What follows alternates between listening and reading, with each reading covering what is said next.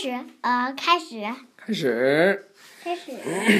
这叫什么？小美人鱼啊？小美人鱼，那那个第第，这个小美人鱼的先第一次讲的，你传了吗？传了，这已经是第三集了啊。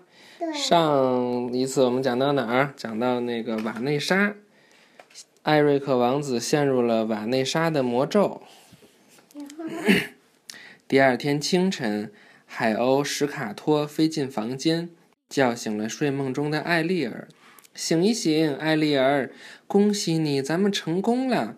这只兴奋的海鸥叽叽喳喳地说：“艾瑞克王子今天就要结婚了，新娘肯定是你。”艾丽儿的内心充满了欣喜，她知道艾瑞克王子深爱着她，这一切就像做梦一样。让人不敢相信。可实际上，艾瑞克王子要娶的人并不是艾丽儿。知道了这个消息，艾丽儿急匆匆地跑到楼下。她远远地听到了艾瑞克王子正在对瓦内莎诉说着结婚宣言。艾瑞克王子用呆滞的、死气沉沉的声音对格林斯柏先生说：“婚船将在日落时分起航。”艾丽儿眼睁睁地看着艾瑞克王子和瓦内莎登上了他们的婚船，心痛极了。他失去了他心爱的人，并且再也无法逃脱乌苏拉的魔爪了。刚刚登上船的乌苏拉露出了一副沾沾自喜的样子。他的计划正在顺利进行，不久以后就可以统治整个海洋了。不过，乌苏拉没有注意到，海鸥史卡托已经从已经从舷窗看见了这一切。镜子里的影像让史卡托明白了，瓦内莎的真实身份是海洋女巫乌苏拉。身份，身份就是他是谁。海鸥史卡托飞回到艾丽儿的身边，语无伦次地说：“我看到女娲，哦，女巫在照镜子。王子要去的女人是海洋女巫伪装的。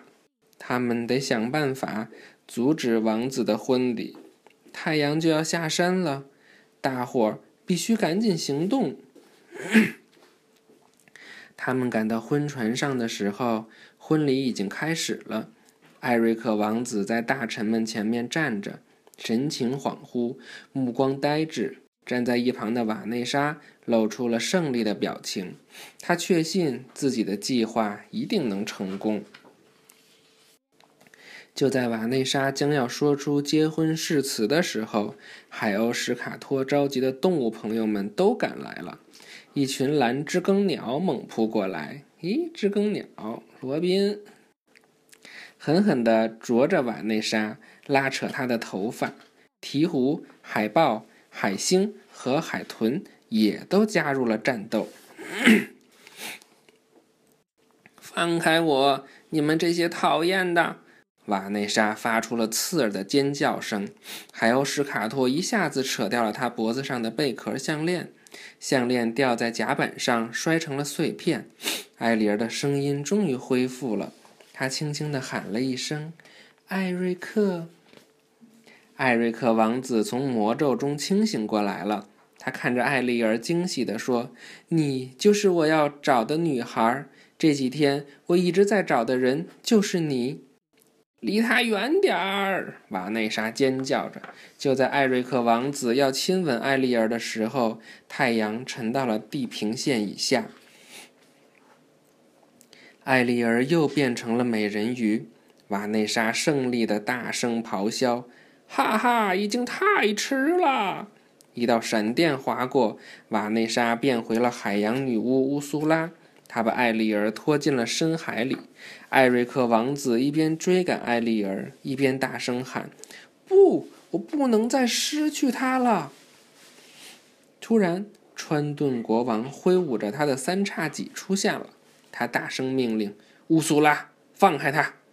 他现在已经属于我了。”乌苏拉拿出艾丽儿跟他签订的契约，得意地回答：“我们曾经做过交易。”当然，也许我愿意再跟你们做个交换。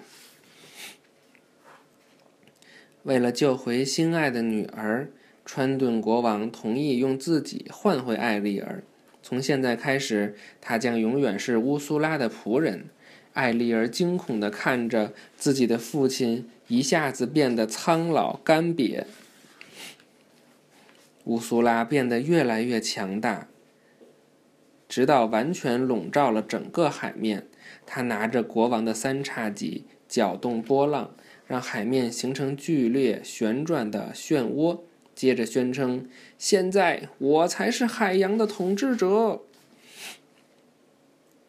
对你的甜心说再见吧！乌苏拉一边大笑着，一边对着艾瑞克王子发射火焰霹雳。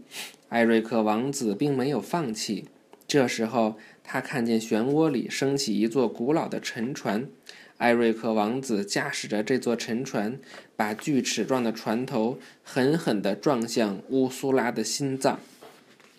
随着一声哀嚎，海洋女巫乌苏拉消失在了波浪中，她的魔咒破灭了，她的力量永远消失了。专川顿国王和所有被女巫欺骗的不幸的人都重新获得了自由。什么叫欺骗？欺骗就是骗他们。为什么不幸的人？